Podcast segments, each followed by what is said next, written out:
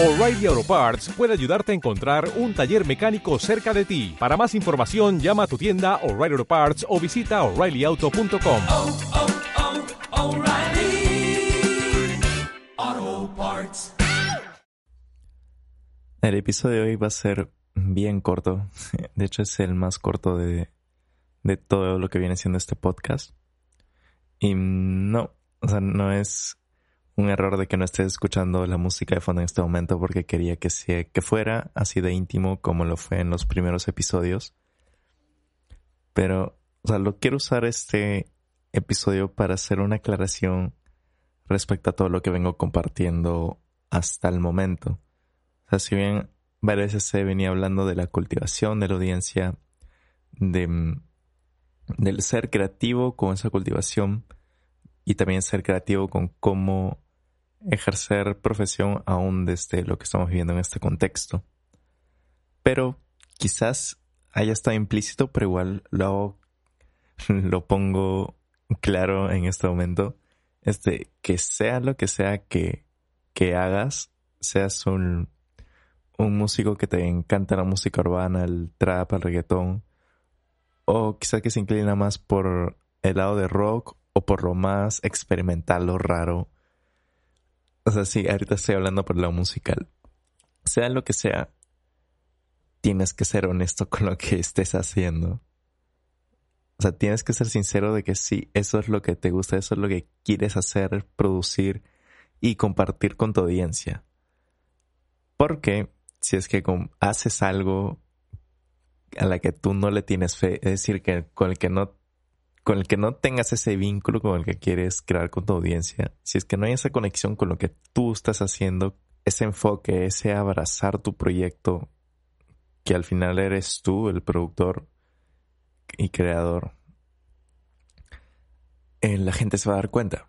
La gente se va a dar cuenta que no estás siendo honesto con lo que estás haciendo, que quizás lo haces solo para generar dinero en este momento o, para entrar a un mercado, pero así bruscamente quizás es que antes, mm, no sé, te dedicabas al, a danza contemporánea y ahora, y ahora de frente te metes a otro género comercial, pero no había, no ha sido visible esa transición, sino lo haces porque quieres ganar plata, quieres otros intereses que no, no esté ese vínculo afectivo con lo que estés haciendo. Y el público tiene un muy buen ojo para darse cuenta de eso es súper intuitivo. Se da cuenta desde la estética que manejas en este momento, desde el cómo comunica lo que estás haciendo, el, el género, lo que haces. O sea, eso que estás haciendo, tienes que ser honesto con ello. Tienes que ser realmente honesto porque al final todas las ideas, las mejores ideas a lo largo de la historia de la música, del arte, son así de potentes porque son auténticos.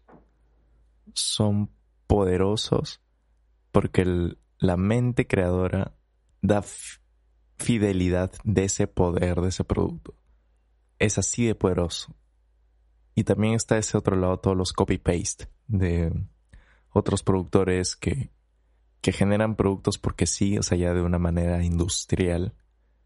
Y, y sí, o sea, sí tienes esa gente que consume eso, pero no permite un vínculo realmente con ellos. Y cabe ponerte en el lugar de cómo quieres que sea ese vínculo con tu audiencia. Porque si, si ahorita estás haciendo algo que en la que tú ni te la crees y es algo que no quieres hacer, se van a dar cuenta. Es así de sencillo.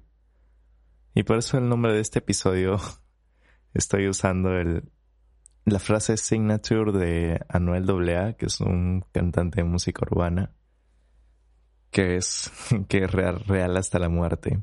Creo que te lo podría poner así de simple y objetivo. Tienes que ser real. Tienes que ser real hasta la muerte para que permitas vínculos reales. Permitas conexiones reales con tu público, con tu equipo de trabajo, contigo mismo, con tu familia, amigos. Eso es autenticidad. Trabájala. O sea, pregúntate en este momento qué es lo que quieres hacer. Sé que son tiempos difíciles, todos lo estamos pasando con la cabeza pateando en la incertidumbre de, de estos momentos de aislamiento. Pero sea lo que sea, sé, mm, sé claro. Sé claro con lo que quieres hacer. Es así de conciso este episodio de hoy. De hecho, sí es el más corto. Pero también quisiera, y, el motivo por el cual quería este ambiente mm, cálido, o sea, solo están escuchando mi voz, no está la voz, la música atrás de mí. Y de hecho va relacionado con este tema que, que venía a aclarar, ¿no? El de ser honesto con lo que hago. Y de hecho quiero hacer una mención a un gran, gran profesor que de hecho ha sido por él que cuento con la información que tengo para poder compartirlo en este podcast. O sea, gran parte de, de lo que comparto son mis ideas en conjunto con las ideas que él me viene a compartir. Y es un profesor que no, no ha sido mi profesor de música, pero es de esos profesores que después de cada sesión de clase, o sea, yo salía inspirado con ganas, o sea, no ganas de hacer música, sino ganas de hacer cosas, ganas de emprender, de quizás ni siquiera necesariamente musicales. O sea, ese es el profe que, que no solamente a mí, sino a todos mis compañeros con quienes compartíamos la clase, nos alentaba, nos desafiaba a que, aunque si bien somos músicos, pero podemos hacer muchísimas cosas más que tocar un instrumento. Hay un potencial increíble en cada uno de nosotros y él nos alentaba y nos asesoraba para poder emprender cosas, a desarrollar ideas, ponerlas en la mesa, como logro, qué tengo que hacer, a quién llamo.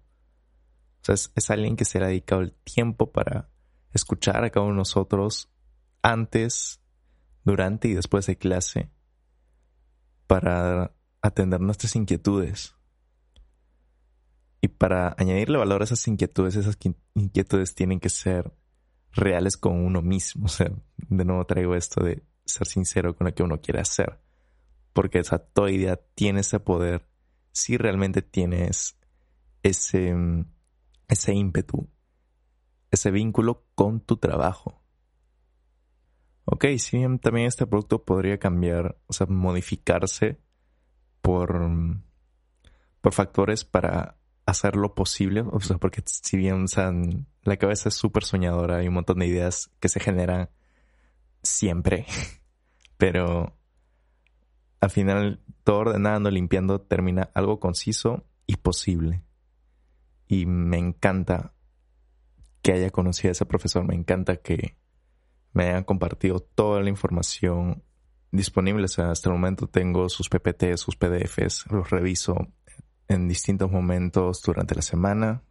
Me doy ese tiempo de también para compartir aquí información importante que pueda compartir. Y estoy hablando de profesor Rafael Salazar. Alguien formado en Derecho, es un abogado. Bueno, fue, fue un abogado. Y ha dedicado toda su vida a startups, emprendimientos y impulsar la industria musical.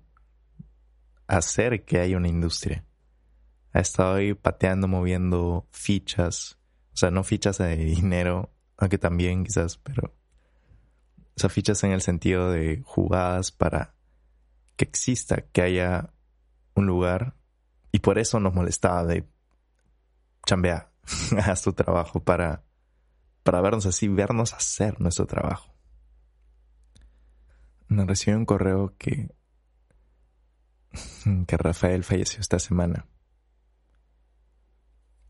O sea, desconozco los motivos por su deceso, su partida pero sí es algo que, que choca, porque no es una persona mayor y, y sí sé que antes ha tenido problemas de salud. O sea, tampoco sé específicamente qué, pero los ha tenido. Pero mm, sí es una noticia que, que me afecta, que afecta a todos mis compañeros que han tenido la oportunidad de llevar clase con él. O ha Music Business y Derechos de Autor. Sí, y todos dan fe de que fue un gran profe, alguien que, alguien necesario en nuestra formación, que nos abre los ojos, que, que ve ese, ese potencial en nosotros y nos molesta, nos, nos comparte información clarísima y concisa porque es alguien que sabía el tema de inicio a fin. Y sí, esa, esta noticia es como que golpea. Y, o sea, también este episodio es, es, o sea, es un homenaje a quien fue Rafael Salazar, un crack en lo que hacía.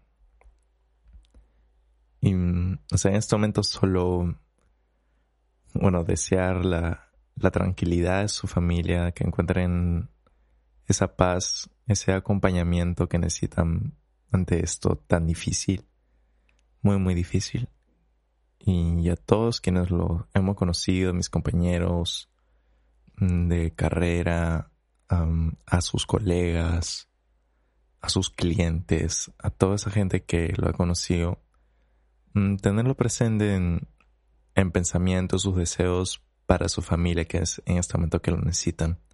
Si es que practican la oración, pues desde la oración, esa energía que nos hace sentir en comunidad, esa comunidad que, que Rafael le puso tanto empeño, tantas ganas para verla florecer a, una industria creativa musical, una industria de las artes.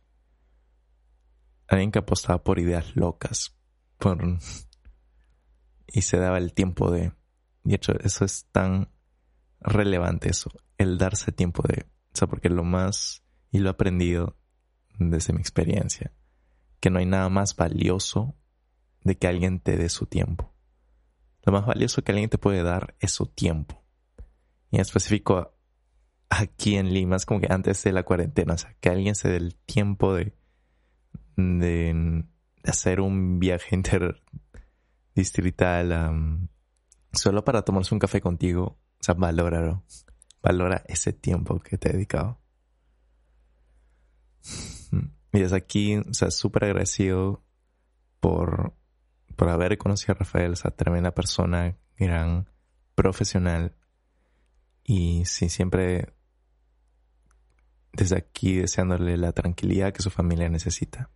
Y para todos quienes estén escuchando esto. Gracias.